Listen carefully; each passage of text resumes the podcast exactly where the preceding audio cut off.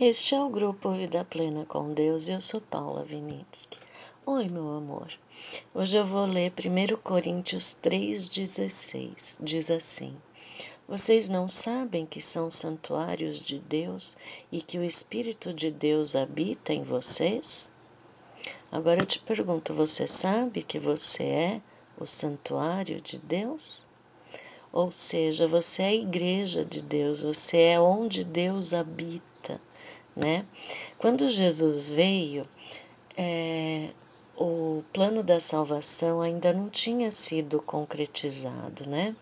Apesar de que a palavra de Deus, quando ele fala vai ter o plano, é como se o plano já tivesse pronto, né?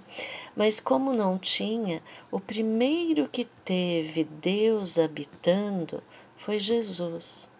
Ele que entendia toda a mentalidade do reino, ele foi se abrindo, né, para Deus, ele foi colocando aos pés de Deus Pai tudo aquilo que era da carne, né? Todos os desejos que a gente tem de ter as coisas, de ser alguém importante, né? Tudo isso é, Jesus foi colocando aos pés, né? E daí a provação de Jesus no deserto, Satanás usou exatamente essas coisas, né? E hoje em dia ele continua com esses, essas três coisas que ele é, tentou a Jesus, ele tenta as pessoas, né? Então eu vejo com tristeza e eu posso falar que eu também já tive essa ideia. É, quando Deus me curou, eu achei aquilo tão maravilhoso. A luz vindo me confirmar que eu estava curada foi uma coisa tão fora da minha realidade, sabe? É como se, sei lá, eu tivesse sonhando. Foi uma coisa assim fora do normal para mim. Eu não era acostumada com curas desse jeito, eu não era acostumada com nada desse jeito, né? Foi um, baque para mim, tudo isso que me aconteceu. E como aquilo me surpreendeu de tantas formas, eu peguei e falei para meu marido: Ah, Deus está me chamando, eu vou abrir um, um canal no YouTube e o canal no YouTube estava dando dinheiro, daí eu já logo pensei, ah, eu vou ter um ministério, eu vou falar de Deus, eu vou falar da cura, eu vou falar de tudo que eu achava que eu sabia, né? Porque a religião que eu vim era muito de estudar muito a Bíblia, né?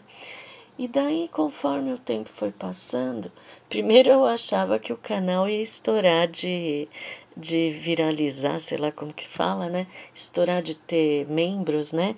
E que eu ia ganhar dinheiro com isso, eu ia fazer um ministério para ajudar as pessoas, e ah, todo mundo ia me chamar para falar da cura, tal, tal, tal. E nada daquilo aconteceu há 12 anos atrás, né? E aquilo me decepcionou no começo, porque eu achava que isso era trabalhar para Deus, sabe? Quando a gente tem essa noção tão limitada do que é trabalhar para Deus, né? E daí eu comecei Daí então, Deus começou a me curar da depressão, porque isso também me fez cair em depressão, porque eu gravei os vídeos, era difícil para eu gravar, porque eu não sou muito extrovertida para a câmera, né?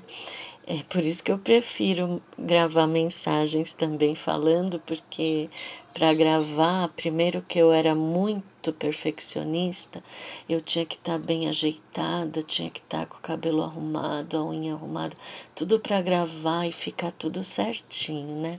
Eu estava na frente, né, ainda.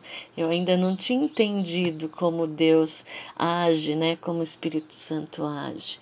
Eu tive aquela experiência extraordinária, estava tendo uma experiência, mas ainda estava no começo da cura da depressão, mas é, eu não entendia nada, porque que Deus não fez o meu canal bombar, né?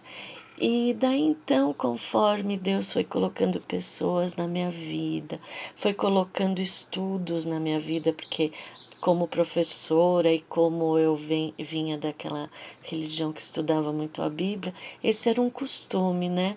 Então vieram estudos, vieram é, livros. Nossa, a, como o Espírito Santo move os livros para chegar até mim, eu vejo que ele é, é maravilhoso, é um artista, né?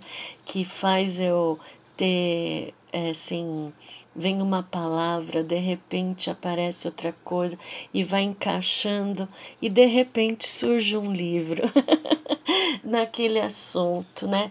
E daí é, meu marido até comprou o Kindle para mim, aquele plano, né, que paga por mês, porque nossa, teve época que eu lia muito, muito, muito. Daí depois vem outros tipos de experiência, né?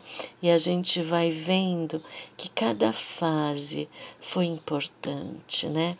Cada coisinha que o Espírito Santo foi colocando como curiosidade, esses mistérios, né?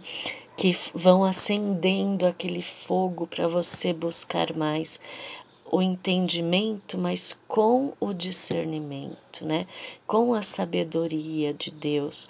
E vai te completando tão forte que você tem certeza que é o Espírito Santo guiando. Então, o Espírito Santo não está aqui só para fazer milagres, né? Ele está aqui para te dar fome da presença de Jesus na sua vida, para te tirar da zona de conforto, né? Para você priorizar ter uma vida gostosa, começando com Jesus, né?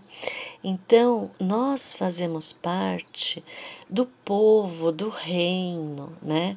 E essa casa que Deus habita somos nós, né? É a própria identidade habitando o indivíduo. Pensa que coisa mais linda!